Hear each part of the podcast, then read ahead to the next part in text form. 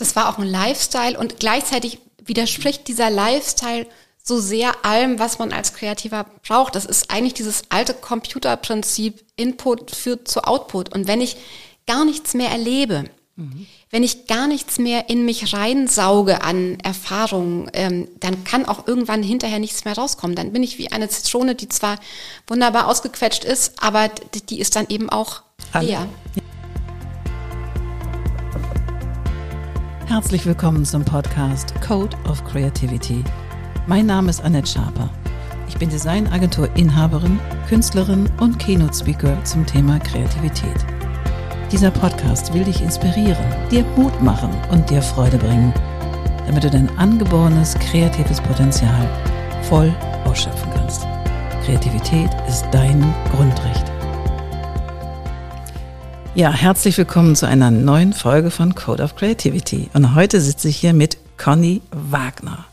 Conny Wagner ist Werbetexterin, hat ihre eigene Agentur. Herzlich willkommen, Conny. Vielen Dank, Annette. Ich freue mich, dass ich hier sein darf. Ja, ist voll aufregend. Wir kennen uns eigentlich noch gar nicht so gut. Und ich habe ein Kochbuch von dir neulich geschenkt bekommen, um, um die Ecke, und war natürlich neugierig. Kochbuch, Agenturinhaberin, was macht die denn so? Und dann habe ich dich angerufen und hier sitzt du nun und ich freue mich nast. Ich freue mich auch. Erzähl doch mal, was ist denn für dich so Kreativität? Also wenn du mal sagst, du bist ja schon auch lange im Geschäft und was würdest du sagen, ist so Kreativität für dich? Hm. Kreativität ist erstmal ein ganz großer Teil meines Lebens mhm. und Kreativität ist eigentlich etwas, was uns alle jeden Tag immer umgibt. Mhm. Ähm, es gibt ja so Menschen, die sagen, ich bin nicht kreativ und das glaube ich gar nicht. Also ich mhm. glaube, dass Kreativität, also etwas erschaffen, ähm, in ganz vielen verschiedenen Bereichen eben ähm, un, um uns herum ist. Und ich bin ein wahnsinnig neugieriger Mensch. Ich habe immer das Gefühl, ich möchte, ja, ich möchte Dinge hinterfragen, ich möchte Neues ähm, erschaffen und ähm, ja, deswegen ähm, ist Kreativität das, wo ich mich so zu Hause fühle und ähm, wo alles das, was ich so an an Gedanken, Gefühlen, Erlebnissen habe, wo das reingehen kann. Mhm. Und wie war dein Weg? Mein Werbetexter fällt man nicht, als Werbetexter fällt man nicht auf die Erde und sagt, huch, jetzt bin ich Werbetexter. Wie war der Weg? Weil das ist ja auch eine spannende Reise sicherlich. Absolut. Ich habe vor ein paar Jahren ein altes Religionsheft aus der dritten Klasse wiedergefunden. Ich komme aus Bayern ursprünglich, da hat man Religion gehabt in der Grundschule. Ich auch. Und ach ja. Gab's hier auch. auch in Hamburg. und ähm, wir sollten da offensichtlich aufmalen, was wir mal werden möchten. Ich mhm. komme mich da nicht mehr dran erinnern. Ich habe, das war so ein Karo-Heft, ich habe das in vier Quadranten unterteilt und im einen stand Schriftstellerin, Aha. im zweiten stand Dichterin, ich habe dort offensichtlich eine klare Trennung gezogen und im dritten stand Mutter. Das vierte war leer, da fiel mir dann nichts mehr ein. Also das Thema Schreiben war eines, was mich irgendwie immer fasziniert hat. Ich habe als Kind auch schon so kleine Geschichten geschrieben, die ich dann jedem, der sie hören wollte oder auch nicht hören wollte, vorgelesen habe. Und ich habe dann ähm, nach dem Abi gedacht, was, was studiere ich denn mal und wollte unbedingt irgendwie sowas wie Politologie, Kommunikationswissenschaft und Philosophie auf Magister studieren. Und dann hat ambitioniert. Mein, so, dann hat mein äh, Papa, der damals Personalleiter in einem großen Konzern war, gesagt, Kind, du kannst alles machen, was du möchtest, mhm. aber du studierst auf Diplom. Okay. Okay. Ei. Ei, ei, Captain. Und dann habe ich geguckt, wo kann man Kommunikationswissenschaft auf Diplom studieren und bin ähm, auf die damals Hochschule der Künste in Berlin gestoßen. Und ähm, der Studiengang hieß Gesellschafts- und Wirtschaftskommunikation. Ich kam dahin wirklich wie die Jungfrau vom Kind. Ich hatte keine Ahnung von nix. Es stellte sich aber im Nachhinein raus, dass das genau das war, was ich machen möchte. Ich mhm. bin also mit 19 auf meinem, äh, auf meinem Motorrad einer lila Suzuki GS500e von Lila. lila, lila. Mit passenden Doc Martens. Sehr gut. ähm, von, von Nürnberg ähm, nach Berlin und habe dort das Studieren angefangen. Und das war von 94 bis 99 eine wahnsinnig spannende Zeit. Wie toll. Und ähm, habe dann klassischerweise Praktika gemacht in Agenturen, in so großen Werbeagenturen. Damals war Werbung noch eine wahnsinnig glamouröse Branche. Mhm. Und ähm, ich fand es einfach, ich fand Menschen toll, die sich mit Ideen beschäftigen, deren Job es quasi ist, Ideen zu entwickeln und das nicht einfach so, sondern um damit ähm, Problem, Probleme zu lösen ähm, und Marken am Ende des Tages zum Erfolg verhel zu verhelfen. Mhm.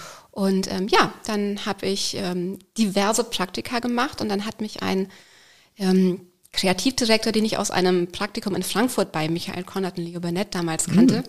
Gute Agentur. Ja, mhm. der hat mich, ähm, da war ich gerade fertig mit dem Diplom, er hat mich äh, Kai angerufen, hat gesagt, ähm, wie sieht's denn aus? Bist du endlich mal fertig mit dem Studium? Wir ähm, suchen hier Junior-Texter bei Scholz Friends in Hamburg. Mhm. Und so habe ich dann wieder meine Sachen gepackt und bin dann von Berlin nach Hamburg. Mit der lila Suzuki? Ja, genau.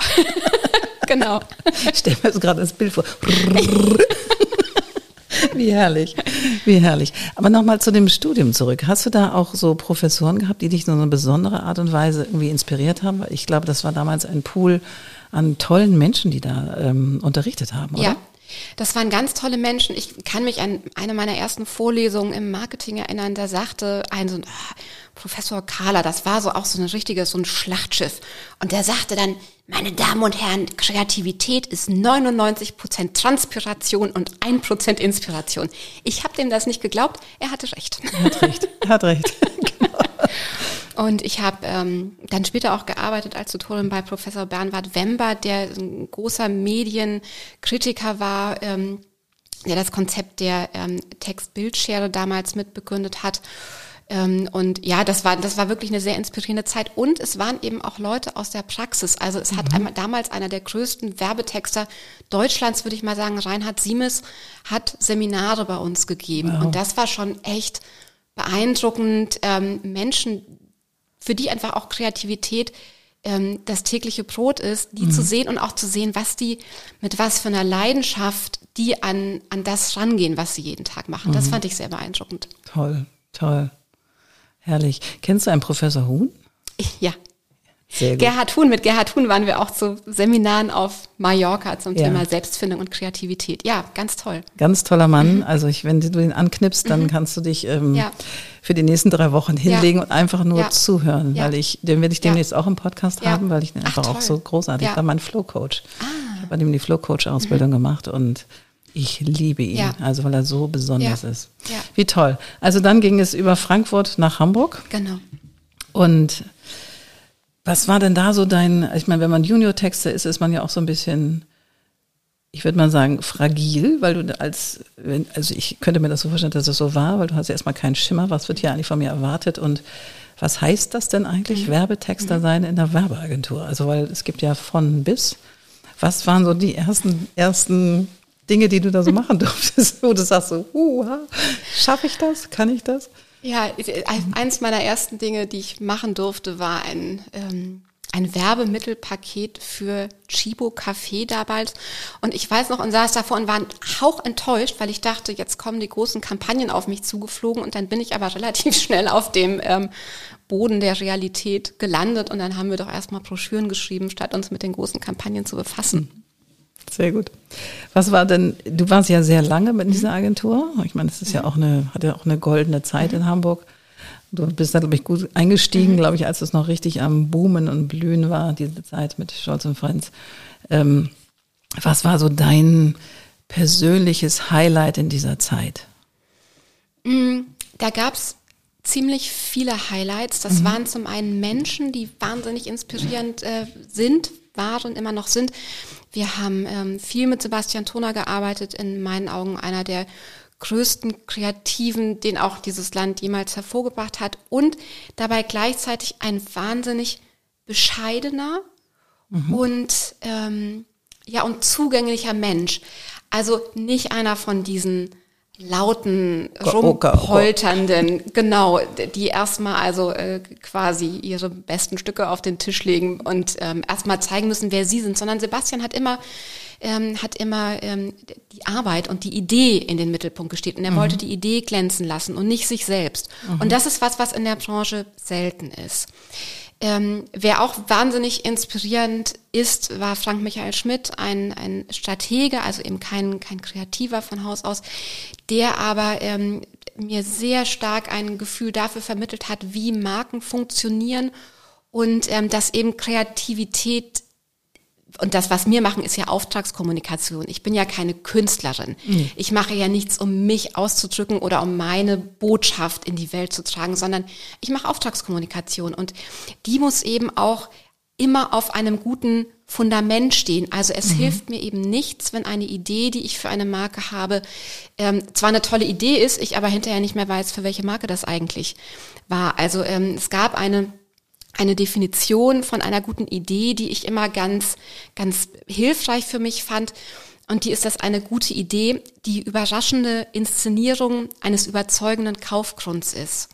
Und wenn ich nicht diesen überzeugenden Kaufgrund habe, hilft mir eben auch die überraschende Idee nicht, weil dann geht die im Zweifelsfall unter, unter und man fragt sich, huch, für wen war das eigentlich? Mhm.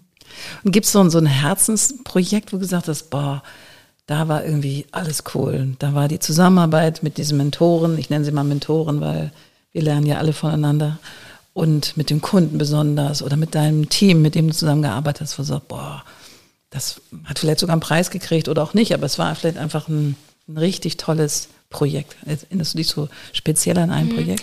Ich mag gar nicht so die Einzelprojekte raufgreifen. Mhm. Es war immer dann, wenn man mit dem kompletten Team, weil das darf man ja auch nicht verstehen. Kreativität ist ja nicht etwas, was im stillen Kämmerlein alleine passiert. Kreativität ist Teamsache und mhm. ähm, gute Kreative werfen sich Bälle zu, lassen Dinge im Team entstehen und gute Kreative verstehen auch, dass das Klingelschild Kreative nicht bedeutet, dass nur derjenige, der dieses Klingelschild besitzt, kreativ sein kann. Also manchmal entstehen eben auch gute Ideen ähm, vom Berater, vom Praktikanten. Einer guten Idee ist es eben am Ende des Tages egal, von wem sie kommt. Das bedeutet, dass man manchmal die persönliche Eitelkeit auch ein bisschen mhm. nach hinten rücken muss. Aber das waren eigentlich immer die tollen Projekte, wenn man in so einer Art Co-Creation. Genau, ja. genau. Und wenn man in einer Art Flow ist und das Gefühl hat, hier entsteht zusammen etwas, was größer ist, als wenn ich es nur alleine gemacht hätte. Mhm. mhm. Ja, sag das nochmal, weil das ist einfach wirklich ein ganz, ganz wichtiger Satz. Wenn man ähm, so im Flow ist und einfach mit einem Team Dinge und Ideen entstehen lässt, dann ähm, ja, dann weiß man eben, das, was hier gerade passiert, das ist größer als das, was ich alleine hätte machen können. Ja, und das ist, finde ich, das ist eine wunderschöne Aussage. Ich meine, dafür Deswegen gibt es Agenturen, natürlich, um da einen Pool zu schaffen, wo Menschen zusammenkommen, die das auch tun. Und häufig ist das durch zu große Egos und Eitelkeiten gestört und gibt so ein Störfeuer. Aber wenn man das, diesen, diesen Momentum hat, finde ich, dann, wo man merkt, hey, hier geht gerade was, hier bewegt sich was, hier kommt eine Idee, wird eine Idee geboren und das kommt aus dem Ping-Pong, dann hat das eine Magie. Und ich finde, diese Magie macht süchtig und dann fallen die Eitelkeiten auch weg. Dann ist alles andere erstmal wurscht. Absolut. So, und das finde ich das äh, Bezaubernde an diesem Beruf. Mhm. Also in welcher Agenturform auch immer oder in welcher Co-Creation-Form auch immer. Es gibt ja durchaus andere, sage ich mal, Konglomerate, wo Menschen zusammenkommen, ob es ein Film ist oder ich weiß nicht wo, also in anderen angrenzenden Bereichen oder auch weniger angrenzenden Bereichen. Bah, in dem Moment, wo was losgeht, mhm. ist Magic im Raum, oder? Das ja. ist einfach ein besonderes ja. Glücksgefühl. Du sag mal, und wenn du jetzt für, für Kunden arbeitest oder auch an deiner Strategie für deine eigene Agentur arbeitest und merkst, oh wei, jetzt hänge ich so richtig im Loch. Hilfe, Hilfe, wer kommt? Hol mich hier mal draus. Ich möchte auf die Malediven. Ähm, was tust du da? Hast du da für dich so ein, so ein Tool entwickelt oder irgendwie eine Strategie entwickelt, wo du sagst, das mache ich dann und dann ist nach einer Weile komme ich wieder in, in Flow. Wie geht das? Bewegung hilft in ah, der Tat. Okay. Also ähm, wenn die geistige Bewegung ins Stocken gerät, dann hilft einfach körperliche Bewegung. Kreativität bedeutet ja ganz oft ähm, ein Problem oder die Fähigkeit zu entwickeln, ein Problem aus unterschiedlichen ähm, Blickwinkeln zu betrachten. Mhm. Ähm, das Gute ist, dass man sich, und ich mache diesen, bin in dieser verrückten Branche jetzt seit über 20 Jahren, man entwickelt so viele Strategien, wie man an Dinge rangehen kann. Nichtsdestotrotz ist es manchmal einfach so, dass man sagt, puh, jetzt ist der Kopf gerade leer und ich weiß gerade nicht. Und dann hilft wirklich Bewegung, dann hilft Spazierengehen, sich einfach meinen ähm, mein äh, Agenturpartner, mit dem ich sehr, sehr, sehr lange schon zusammenarbeite, der geht dann also wirklich auch im Raum auf und ab. Das macht mhm. mich zu Zeiten wahnsinnig. Ähm, aber das hilft dem auch. Also wir haben festgestellt, dass Bewegung einfach hilft, dann auch wieder äh, im Kopf Dinge in Bewegung zu setzen. Mhm. Schön. Das heißt, ihr geht dann, machst du Sport oder gehst du einfach spazieren?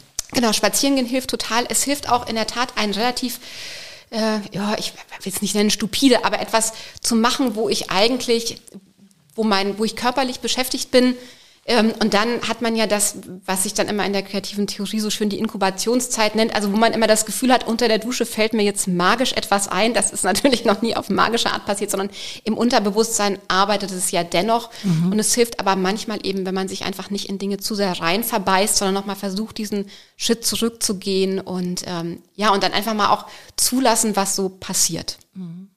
Ja, ich glaube, das ist ähm, etwas, was man, wenn man in angewandter Kreation arbeitet, was wir ja beide tun, der Schlüssel zu sagen, okay, ich kann mich zwischendurch, muss ich mich einfach entspannen. Ich muss einfach was anderes tun. Entweder ins Off gucken oder keine Ahnung, ins Atelier gehen, einfach Farbe an die Wand klatschen. Ja. Also einfach was ja. wirklich was anderes tun, um in einen anderen Modus ja. zu kommen, eine andere Schwingung im Kopf hin, herzustellen. Und ich glaube, ich habe neulich mit, mit Professor Huhn kurz telefoniert und dann meinte, ja, das Spannende ist tatsächlich, dass kreative Menschen es gelernt haben, sich schneller zu entspannen, auf den Punkt zu entspannen. Und nicht sich lazy nach hinten zu legen und die Caipirinha ranzusetzen. Kann auch schön sein. Haben wir nichts dagegen? Haben wir nichts dagegen. Aber das ist nicht die Entspannung, die wir meinen, sondern tatsächlich sich kurz leer zu machen und sagen, okay, Moment, jetzt geht hier gerade gar nichts oder ich schreibe zum fünften Mal den gleichen Satz und es fühlt sich immer noch nicht richtig an. Jetzt mache ich mal kurz was anderes. Und sich die Erlaubnis auch zu geben und nicht festzubeißen am, an der Strategie oder an, an äh, dem Konzept, was morgen fertig sein muss. Ja, es muss morgen fertig sein, aber in diesen fünf Minuten nicht. Das Schöne auch, man hat, also mit dieser Erfahrung, die wir haben, haben wir mittlerweile, also es ist ja noch nie irgendwas gegen die Wand gefahren. Das ist ja irgendwie auch so eine dann doch goldene Regel. Irgendwie hat man es ja, ja immer noch hingekriegt. Ja. Auch wenn man Tag und Nacht gearbeitet hat. Ja, Im Vorgespräch haben wir auch mal darüber gesprochen, wie das früher in Agenturen irgendwie en vogue war, Tag und Nacht zu arbeiten. Ja. War eine Erfahrung. War eine Erfahrung. Gleichzeitig sind aber auch nachts um drei noch nie die besseren Ideen entstanden. Das habe ich also auch in vielen Nachtschichten wirklich nie erlebt. Nein, da hilft auch nicht der Kaffeelaut, der dann auch schon bis unter die Hutschnur. So, ich habe zwar ordentlich Puls, aber nicht neue Ideen. Stimmt, aber es war irgendwie eine Zeit, glaube ich, in der wir in dieser Branche gearbeitet haben, wo das wirklich hip war, auch kultiviert wurde und auch vorausgesetzt war. Mhm. Es gab viele Agenturen, wo man nicht gefragt hat, was du privat tust, sondern wo du einfach 24 Stunden gearbeitet ja. hast, gefühlt. Das war auch ein Lifestyle und gleichzeitig widerspricht dieser Lifestyle so sehr allem, was man als Kreativer braucht. Das ist eigentlich dieses alte Computerprinzip, Input führt zu Output. Und wenn ich gar nichts mehr erlebe, mhm wenn ich gar nichts mehr in mich reinsauge an Erfahrungen, ähm, dann kann auch irgendwann hinterher nichts mehr rauskommen. Dann bin ich wie eine Zitrone, die zwar wunderbar ausgequetscht ist, aber die ist dann eben auch leer. Ja, das stimmt. Weil wir brauchen als Kreative, oder jeder braucht das, aber als Kreative brauchst du einfach Inspiration. Ich sehe was und forme das um. Ich weiß noch, als ich ganz junge Designerin war, habe ich mal hier am Eppendorfer Baum ähm, bei diesem Blumenpavillon, den es immer noch gibt, ein, ein Blumen für mich gekauft und der hat das in so wunderschönes Papier eingewickelt. Und ich guckte auf dieses Papier, als ich die Blumen auswickelte und dachte, boah, was für ein schöner Untergrund. Und den Untergrund habe ich gescannt, den habe ich eingebaut in eine Kampagne, weil ich diesen so schön fand. Also es war jetzt kein, kein Design, aber es hatte so ein Pattern, was ich zauberhaft fand. So, und ich glaube, da sowas brauchen wir. Sowas, du, du siehst was, du denkst, ah, was kann ich daraus? Und plötzlich, bumm, hast, kommst eine Idee, ja. Was du da, wie du es weiterentwickeln kannst. Gute Kreative sind ganz oft sehr gute Beobachter. Mhm. Und ganz oft steckt in so ganz alltäglichen Beobachtungen, steckt dann wieder der Schlüssel zu einer guten Idee drin. Ja. Es gibt eine meiner All-Time-Favorite-Kampagnen für ein Hundefutter, da sieht man einfach, Hunde und Herrchen und Frauchen und man sieht einfach diesen alten Satz, äh, der Hund sieht aus, also das Frauchen entwickelt sich in die Richtung vom Hund und genau das sieht man auf dem auf den Motiven und es ist einfach total überzeugend und man denkt, ach ja, stimmt. Ja. Stimmt, genau ja. so ist es. Albert Einstein hat mal gesagt, Creativity is seeing what everyone else has seen ja. and thinking what no one else has thought before. Ja. Und das trifft es für mich sehr gut. Das stimmt auch, weil auch ein Albert Einstein hat ja nicht auf von 0 auf 100 das plötzlich entwickelt, was er entwickelt hat, wofür er den Nobelpreis gekriegt hat, sondern er hat ja auf etwas aufgebaut. So, und hat dann aber da drin was gesehen und das weiterentwickelt. Ja. Entschuldigung, und das ist ja, glaube ich, was Kreativität ausmacht. Es ist eben nicht die Eingebung, die von oben kommt und plötzlich ist es da. So, das wäre schön. Das wäre wahnsinnig schön. Das wär, Wo gibt's den Knopf? Apfel-I, Apfel-I für Idee. Leider. Und manchmal gibt es auch bei unseren Kunden, die denken, wieso brauchen so Design denn so lange? Ja, es gibt nicht den Apfel-D-Knopf, wo mhm. dann Design rauskommt. Das gibt es einfach nicht, sondern das ist immer ein Prozess. Und da wir alle Menschen sind in diesem Prozess, geht das mal flotter von der Hand. Ja. Und manchmal musst du halt ein paar Umwege gehen, um, um dorthin zu kommen. Sehr schön. Dann hast du ja aber auch etwas, du bist ja auch Kochbuchautorin und das finde ich ja nochmal mega spannend, weil du hast nicht nur getextet, sondern auch eben, wie kam es dazu? Das ist ja auch mal so ein kleiner Seitschwenk. Genau, der, das Kochbuch ist das Ergebnis eines Blogs, den ich seit mittlerweile acht Jahren habe. Du schreibst immer ähm, noch an dem Blog? Ja, cool. genau. Ähm, das war ein Projekt, was ich aus einer, ja, aus einer Situation, in der es mir in der Agentur nicht gut ging und in der ich das Gefühl hatte, ich möchte mal wieder etwas Eigenes haben, wo mir keiner reinredet, mhm. wo mir keiner sagt, das Logo muss größer, da muss mehr Magenta in den Himmel, die Headline geht so nicht, sondern wo ich einfach selbst das machen kann und auch am Ende des Tages nur mich selbst dafür verantwortlich machen kann, wenn es ja, nicht funktioniert. Ja. Und dann habe ich über, eine, über ein Wochenende, über Nacht wird zu viel gesagt, habe ich ähm, einen damals noch bei Blogspot einen Blog aus dem, ja, aus dem Nichts quasi erschaffen, der heißt Seelenschmeichelei. Süß. Und es geht, ähm, es geht eben um das, was der Seele gut tut. Mhm. Das ist in meinem Fall ähm, sehr stark Food- und Reiselastig. Und ähm, ja, und da habe ich eben einfach alles selber gemacht. Ich habe damals, wenn ich mir meine ersten Food-Fotos heute angucke, dann also dann habe ich fast schon Tränen der Rührung in den Augen, was wirklich ganz schlimm ist. Und ähm, das hat sich dann über die Jahre so entwickelt, ähm, dass es ein, ja immer so ein, so ein, aus einem reinen Hobby zu so einer Art Nebenerwerb wurde. Und ähm, ja, dann kam vor dreieinhalb Jahren kam ein Verlag, der Höcker Verlag, auf mich zu und hat gefragt, möchtest du ein Kochbuch schreiben? Und ich habe gesagt, ach ja, jetzt wo ihr fragt. Ja. Und ähm, das war eben auch wieder was komplett Neues, habe sehr viel an dem Buch selbst gemacht, also habe komplett die Rezeptentwicklung, die Texterstellung natürlich, habe aber auch die, ähm, ja, das ganze, die ganze Foodfotografie, das Styling, den Wareneinkauf, das Abspülen, die Fotos, die wow. Bildbearbeitung hinterher. Also habe das quasi so als One-Woman-Show in meiner cool, Wohnung gemacht. Cool. Und was ist so in dem Kochbuch das Besondere für dich? Also was ist da anders als in den drei Milliarden anderen Kochbüchern, die es so gibt. Es also gibt. Ähm, das Kochbuch heißt wie der Blog Seelenschmeichelei und mhm. ähm, die Kapitel sind äh, Emotionen. Ah. Also es geht um Essen, was quasi auch hier in der Seele auf ganz vielen verschiedenen ähm, Aspekten gut tut. Es gibt ein Kapitel, das heißt Geborgenheit zum Beispiel, das sind so Rezepte aus meiner Kindheit, aber mit so einem kleinen Twist. Da gibt's dann auch ein Rezept für ein Klatschbrötchen. Ähm, Menschen, die wie wir schon so ein bisschen älter sind, die kennen noch die Zeiten, in der man in der Schule sehr ungesunde Dinge kaufen konnte. Mhm. Schaumküsse im Weizenmehlbrötchen, das ist ja quasi heute also verbotener Gegner. Aber es war lecker. Es war ja. Es war so lecker. Ähm, es gibt ein Kapitel, das heißt Glück. Das ist Essen, was sehr bunt ist und was einfach so eine gute Laune auf dem Teller macht. Es gibt Trost. Das ist natürlich viel äh, Schokolade, äh, Sahne und Butter. Es gibt aber auch Fernweh, das sind dann so Gerichte aus, aus aller Welt, so von Orten, die ich bereist habe. Und es endet mit dem Kapitel Mut. Mhm. Da findet man dann von ähm, Pulpo bis zum Eis aus Blauschimmelkäse das, wow. was so ein bisschen Menschen an ihre kulinarische Grenze an das bringt. Ende der Komfortzone bringt. Genau. Wie toll. Und konntest du dieses ähm, quasi diese Emotion, das Emotionskochbuch, mhm. konntest du das komplett selber so auch kreieren und ja. die, die, die ja. Strategie dafür mal, ja. die Struktur? Genau. Da hat dir keiner reingefuscht sozusagen. Da hat mir keiner reingefuscht. Wir haben hinterher über den Titel, das Cover länger diskutiert. Aber mhm. so ist das eben auch. Auch das ist ja dann am Ende des Tages wieder Auftragsarbeit. Ähm, ja, natürlich. Wer das nicht möchte, der muss Kunst machen. Ganz genau, ganz genau.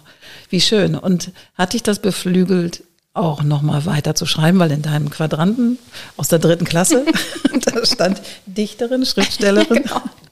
Ging es da auch weiter in diesem Feld oder hast du das ähm, in der Tagebuchversion gelassen. Genau, ich, ähm, ich habe die wahrscheinlich größte Sammlung an Romananfängen. Wie man sich vorstellen kann, habe schon mal überlegt, ob man irgendwann mal ein Buch mit Romananfängen rausbringt. Das ist doch eine coole Idee. Andererseits weiß ich auch nicht, ob es jemanden interessiert. Nee, ich habe in der Tat also ähm, auf der Langstrecke, das ist dann vielleicht was für, ähm, wenn die Werbung irgendwann mal nicht mehr an erster Stelle steht. Okay, okay, wie schön. Sag mal, wenn du so ähm, du kannst jetzt auch schon ein bisschen zurückblicken. Was war denn in deiner Karriere das Größte, was du entwickeln konntest, jetzt nicht an einzelnen Projekten, sondern wo du sagst, oh Mann, da habe ich Mut gezeigt, da hatte ich, war ich inspiriert genug, den Schritt zu gehen. Also jetzt gar nicht in deiner unmittelbaren Beruflichkeit, aber vielleicht auch, wo du sagst, das war nochmal so ein richtiger, mutiger Schritt. Das war sozusagen, ich springe aus dem Flugzeug und baue auf dem Weg den Fallschirm zusammen oder paddeln auseinander. Ich halte mich ja für einen wahnsinnig unmutigen Menschen. Ach, Von daher okay. ist ähm, für mich bestimmt das Mutigste, was ich je gemacht habe, der Schritt in die Selbstständigkeit gewesen. Mhm. Ich habe mich mit einem ähm, ja, guten Freund, ehemaligen Chef, ähm, besten Kreativpartner, den man sich vorstellen kann. Wir sind beides Texter von Haus aus, also auch da, wo man früher gesagt hätte, nee, zwei Texter zusammen, das geht nicht. Wir haben schon bei Scholz und Friends sehr, sehr lange zusammengearbeitet und ähm, haben dann vor, ja, jetzt ist es mittlerweile wirklich genau drei Jahre her, haben wir ähm, beschlossen, den Schritt in die Selbstständigkeit zu wagen, haben unsere mhm. eigene Agentur gegründet. St. Brand, die mhm. heilige Marke einer Agentur, die sich ja die, die Marken mit Zukunft und Zukunft St. Brand heißt die Agentur, eine Agentur, die die Zukunft von Marken gestaltet und mhm. Marken mit Zukunft gestaltet. Ach, wie schön. Wie schön. Ähm, und wir haben einen, auch den, ja, einen Herzenskunden, einen sehr wunderbaren Kunden mitgenommen als, als Startkunden. Ähm, ja, und sind sehr, sehr, sehr glücklich im kleineren Umfeld mittlerweile, also nicht mehr in der ganz großen, ähm, an einen Konzern dann auch gebundenen Agenturkonstellation, sondern sind sehr glücklich, auch hier eben das so zu machen, wie wir glauben, dass es richtig ist und wie wir gerne unser Team, unser Arbeitsumfeld und unsere Aufträge gestalten wollen. Und ja, haben das große Glück, dass wir auch tolle Kunden haben, die diesen Weg mit uns gehen.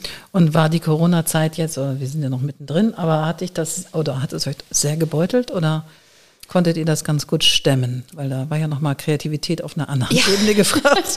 wir sind mit dem ähm, Wissen von heute sind wir so viel besser durch das letzte Jahr gekommen, als ich das letztes Jahr im März befürchtet hatte. Mhm. Wir waren aber auch im letztes Jahr im so Anfang des Jahres waren wir auf einem sehr wachsenden Ast und haben deutlich Personal noch gesucht und wollten uns verstärken. Da sind wir jetzt ein bisschen vorsichtiger geworden und machen das lieber weiterhin mit Freelancern. Ähm, aber es ist, ähm, also wir sind da sehr, sehr dankbar, dass wir zum einen Kunden haben, die eben uns auch ja weiterhin ähm, auf Trab gehalten haben. Und ähm, zum anderen sind wir eben in einer sehr flexiblen und agilen Konstellation auch unterwegs, sodass wir eben nicht wie in großen Konzernen irgendwie große Overheads haben, mhm. die wir dann irgendwie quasi durch die Pandemie bringen müssen. Ach, herrlich. Das freut mich total zu hören, weil es gibt ja da auch unterschiedliche Nachrichten auch aus, den, aus unserer Branche, also die natürlich dann ganz schön auch gebeutelt waren und ja, umso mehr freut mich das, dass das gut gelaufen ist und immer noch gut läuft. Wo seid ihr denn in Hamburg? Wir sitzen da, wo Hamburg für mich als Nicht-Hamburgerin immer noch am hamburgischsten ist. Am Hafen. Am Hafen, Sehr genau. Schön. In der, ähm, in der Hafen City, in der Hongkongstraße mit äh, ganz viel Möwengekreische. Ach, herrlich. Ich mag das da. Das ist ich habe mir neulich ein Atelier angeguckt. Und äh, finde ich eine tolle Gegend. Ja. Kann man auch gut irgendwie, wenn man wieder essen gehen kann, da auch ganz gut essen gehen. Absolut, ja. Das ist auch inspirierend. Ich mag die Hafen City. Ja. Viele verpönen die ja so ein bisschen. Aber ich finde, die hat auch dadurch, dass sie nicht so ablenkt, ne, sondern dass sie, weil sie hat ja sehr viel Stahl und sehr viel Beton und sehr viel, hat das aber so eine Architektur, die auch strukturiert. Ja, also absolut. gerade wenn man so ein bisschen bisschen crazy drauf ist oder das Gefühl hat, so, oh, ist gerade die geistige Entropie nimmt zu, Hilfe, kann man sich dadurch durch, allein wenn man nur diese, diesen Blick hat, einfach mal eine gerade Linie runterguckt, ja. so finde ich, das ja. macht schon was. Ja. Ja, und ich finde, aufs Wasser gucken, ähm, das ja. Äh, nullt immer einmal so. Ja, das nullt. Ja, herrlich. genau. Wie beim Thermomix einmal auf, genau. aufdrücken. Das nullt. Das will ich mir merken. Das finde ich, das find ich herrlich. Oh, köstlich. Und wenn du also in deiner Agentur bist und ähm, voller Freude textest und für deine Kunden arbeitest und deinen Blog schreibst, was treibt dich denn kreativ privat noch an? Was, was lässt dein Herz singen? Reisen, also mhm. wirklich neue Inputs, fremde Kulturen, das ist, finde ich, auch etwas, wo man, also wo ich mich schon sehr drauf freue, wenn wir irgendwann wieder reisen können und wenn Reisen nicht diesen Nimbus von ähm, ich bringe Böses in die Welt ist, weil mhm. ich glaube, dass Reisen und, und das Entdecken von anderen Kulturen etwas elementar Wichtiges für Menschen ist und eben auch, um Input für neue Ideen zu bekommen. Absolut, absolut. Warst du auch mal im Ausland, also beruflich bestimmt, aber ähm, hast du irgendwann mal im Ausland gelebt? Ich habe nie im Ausland gelebt. Ähm, das war in der Tat, ich texte mittlerweile sehr viel auf Englisch. Das gab aber eine Zeit, wo ich mir das einfach gar nicht zugeschaut hatte und mhm. das für mich immer so eine Hürde war, zu sagen, ah, mhm. nee, vielleicht doch nicht. Mhm. Und hast du so ein, so ein Favorite-Land, ähm, wo du gerne hinreist? Also ist Europa eher so dein Ziel? Oder hast du auch, äh, hast du so eine Spezialität? Also gerade wenn du so sinnlich unterwegs bist und kochst, kann ich mir vorstellen, dass da auch andere Länder mit sehr anderen Geschmäckern ja. dich reizen. Also wir machen zum einen sehr verrückte Kochtrips. Wir waren schon Ach. für ein Abendessen im The Middle of Nowhere in Schweden über wow. Norwegen, Trondheim hingeflogen, in Mietwagen gestiegen, Gepäck nicht angekommen und haben ähm, ist jetzt schon ein bisschen her, bei Faviken, bei Magnus Nilsson gegessen. Das war ein sehr eindrückliches Erlebnis, weil tolle Köche eben auch eine ganz großartige Art von Kreativität haben und dort in, in, im Jämtland in Schweden es nicht viel gibt. Das ist jetzt keine Landschaft, die überbordend ist an, mhm. äh, an, ja, an, an Genüssen und eben aus diesem wenigen sehr, sehr viel zu machen, das war ganz toll. Ansonsten ähm, bin ich zum einen zieht es mich schon seit vielen Jahren äh, nach Island. Ach. Es war auch Island war so ein, so ein Sehnsuchtsort schon immer. Ich wollte dort immer, immer, immer hin. Ähm, hat ganz lange Jahre irgendwie nicht geklappt. Dann war das irgendwie so ein bisschen aus der, so aus meinem Blickwinkel verschwunden und ähm, das ist aber ein Land, wo ich wirklich, also was auch sehr so eine ganz tolle Energie hat und ähm, tolle Menschen und tolles Licht. Das ist so ein Sehnsuchtsort und ähm, der andere ist dann weiter eher im, äh, im Süden. Das sind in der Tat die Malediven. Auf keinem Ort, an keinem Ort der Welt kann man sich besser social distancen und ähm, mein Mann und ich tauchen schon seit vielen Jahren. Mhm. Und das ist dieses wirklich, also wörtliche Abtauchen in eine andere Welt. Das ist was, was auch immer wahnsinnig die Akkus auflädt. Mhm, toll. Toll, dann habe ich noch einen ganz, ganz heißen Tipp für dich. Und zwar, wenn man da wieder hinreisen kann und wir, wie gesagt, ähm, den Corona-Krempel hinter uns haben, fahr mal nach Beirut. Ja. Würde man ja nicht so unbedingt auf der Landkarte haben, aber ich war vor zwei Jahren in Beirut und das ist ein kulinarischer mhm. Hochgenuss, weil da kommt das Französische mit dem Arabischen zusammen. Und ich habe da eine Food-Tour gemacht, die ging acht Stunden uh. zu Fuß einmal durch die Stadt, durch Essen, Trinken, mhm. sonstige Genüsse. Es war unglaublich. Es war eine private Food-Tour mit einem Fotografen und Foodstylist und Tourguide und der war alles in einer Person. Unglaublich tolle Person, aber es, das ist einfach so spannend und diese Stadt ist so jung. Da sind so viele tolle junge Leute, da kommen die Kulturen zusammen. Hat natürlich auch die Spannung, die wir nur alle mitgekriegt haben. Aber es ist ein, ein wunderbares kulinarisches und visuelles Feld. Das ist wirklich ganz besonders. Das hat man nicht auf dem Schirm so richtig. Mhm. Und man hat auch eher ein bisschen Angst. Also aus meiner Zeit, als ich noch klein war, gab es immer Bürgerkrieg in Beirut. Ja. Aber du siehst auch das immer noch, da ist noch viel nicht weggeräumt. Aber diese dieses morbide französische, weil es war ja mal eine ähm, Kolonie sozusagen, französische Kolonie, es ist einfach wunderschön. Es ist wunder, wunderschön. Also Klingt toll. Ich, ja, es ist. Kommt auf die Liste. Kommt unbedingt, muss unbedingt auf die Liste, gerade weil du so ein kulinarisches ja. ähm, Begeisterungsfähigkeit hast und Foodtouren. Ich mache immer Foodtouren, mhm. wenn ich irgendwo bin, weil so lernst du auch die Stadt kennen. Total. Also, und ich würde auch immer, wenn ich irgendwo bin, ähm, zuerst über Märkte gehen, bevor ich ins Museum gehe. Und mhm. ähm, ich habe auch die schönsten Erinnerungen an, sei es Bangkok oder Han Hanoi, genau an diese Foodtouren und einfach so sich, eine, sich ein Land und eine Kultur zu eressen, das, äh, da steckt ganz viel Freude drin. Ja, weil du kommst einfach an Orte, an die du nicht kommen würdest und ist etwas, was du dir wo gar nicht wusstest, dass das gibt. Ja. Also und das finde ich das Spannende. Ja. Ich habe das auch neulich mal in Venedig gemacht und das war ähnlich spannend, weil Venedig kennt man natürlich äh, von den Hotspots und es war zu Zeiten der Biennale. Das war wunderschön. Aber da, nee, jetzt machen wir eine Foodtour und jetzt kriechen wir sozusagen in die kleinen Gassen und nehmen nochmal gustatorisch die, diese, diese Stadt auf. Und das hat, finde ich, ja, hat irgendwie ganz was Besonderes. Wie toll. Und hast du schon was auf der Liste für dieses Jahr? Man kann ja eine Liste haben, oder? Ja, die, die, die genau, die Liste ist ähm, lang. Ich würde, ich freue mich einfach, wenn ich geimpft bin und wenn man sich dann einfach wieder überlegen kann, was man als nächstes macht. Also von daher, ich möchte noch gar keine Pläne machen. Wir hatten eigentlich für letztes Jahr geplant Japan. Das war ein sehr langer Traum von mir. Ähm, das hatte ich auch also wirklich bis ins kleinste Detail schon durchgeplant, welche äh, Sake-Fabriken äh, oder Brauereien, welche Sojasoßenplätze und welche Restaurants ich unbedingt besuchen wollte. Ähm, das hat nicht geklappt und von daher, das ist so ein, das ist ein Ziel, das ist sicherlich noch nicht für dieses Jahr, vielleicht für nächstes Jahr auf der Liste und bis dahin gedulde ich mich jetzt einfach und gucke mal, was so geht. Ach, wie toll, wie toll. Hast du noch so für, für hast du so deinen eigenen Code of Creativity, an der jetzt nicht gebunden ist an, an an die Arbeit, oder vielleicht auch, wo du sagst, so, wenn ich das und das für mich tue, dann nehme ich in mir selber Platz und dann fließt es. Hast du sowas für dich? In der Tat Neues entdecken, mhm. ähm, mir Input erlauben, mhm. mhm. ähm, auch über Dinge nachzudenken, die erstmal nicht zum offenkundigen Teil des Problems gehören mhm. und einfach neugierig sein. Ich mhm. finde, neugierig sein auf die Welt, auf andere Menschen, ähm, das ist bei mir auch immer verbunden mit ganz viel Fragen stellen. Ich möchte Dinge immer total verstehen und durchdringen. Und dann geht bei mir das, das Kopfkino los. Deswegen ist für mich so eine, so eine grundsätzliche Neugier auf die Welt und auch in ganz vielen verschiedenen Bereichen. Ähm, also ich bin die Masterin of Halbwissen. Ähm,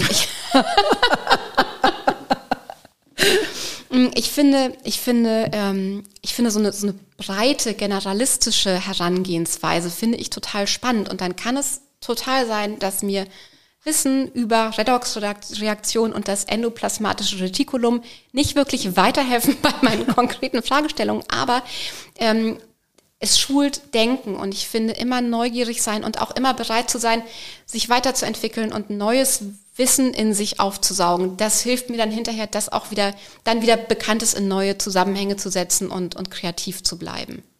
Das finde ich schön. Das finde ich schön. Und hast du noch für die Menschen, die vielleicht jetzt hier zuhören und sagen, oh Gott, nochmal so einen heißen Tipp, außer neugierig bleiben? Also neugierig bleiben ist schon mal super für eigene Kreativität oder für den Impuls, diesen Muskel noch mal ein bisschen anzuspannen?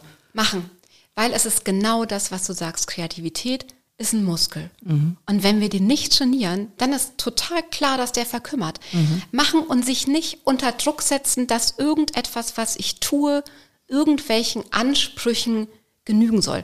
Das kommt hinterher. Ähm, wenn ich versuche, Junioren beizubringen, wie Kreativität funktioniert, ist mir auch immer ganz wichtig zu sagen, am Anfang lasst ihr erstmal alles raus.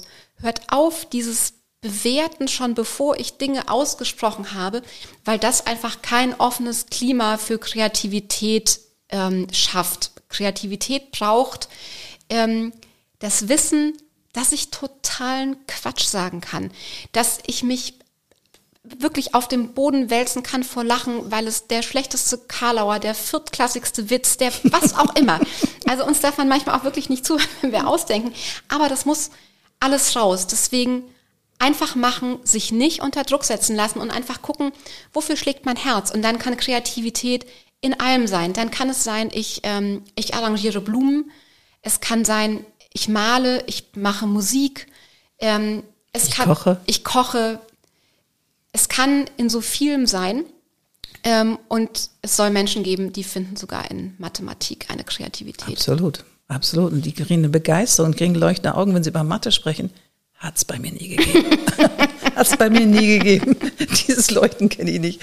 Aber das ist völlig egal. Die kriegen, weil die daraus Muster erkennen ja. und plötzlich Pattern sehen und Zusammenhänge begreifen. Das kann auch süchtig machen. Ich kann mir das vorstellen. In der Theorie. So, genau, theoretisch. Und ansonsten, wie gesagt, Dinge ausprobieren. Nicht aufhören, Dinge auszuprobieren, weil irgendwas mal nicht funktioniert hat. Ja, dann bin ich vielleicht nicht. Ich hatte von Foodfotografie nicht den Hauch einer Ahnung. Ähm, mittlerweile bin ich sogar mit einem von 20 Fotos ganz zufrieden. Immerhin. So. Ja, das ist ein Zwanzigstel. ja, immerhin. Ja, aber ist doch großartig. Ja, vielen, vielen Dank. Conny, es war mir ein Hochgenuss, mit dir heute über ein bisschen über die alten Zeiten zu plaudern, aber noch mehr über die neuen Zeiten. Und ähm, ich fand es ganz toll. Mich hat sehr gefreut, Annette. Vielen, ich danke vielen Dank. dir. Ich danke dir und ja, auf ein baldiges Wiedersehen, Reisen, Hören und Essen. Wir freuen uns. Bis dann.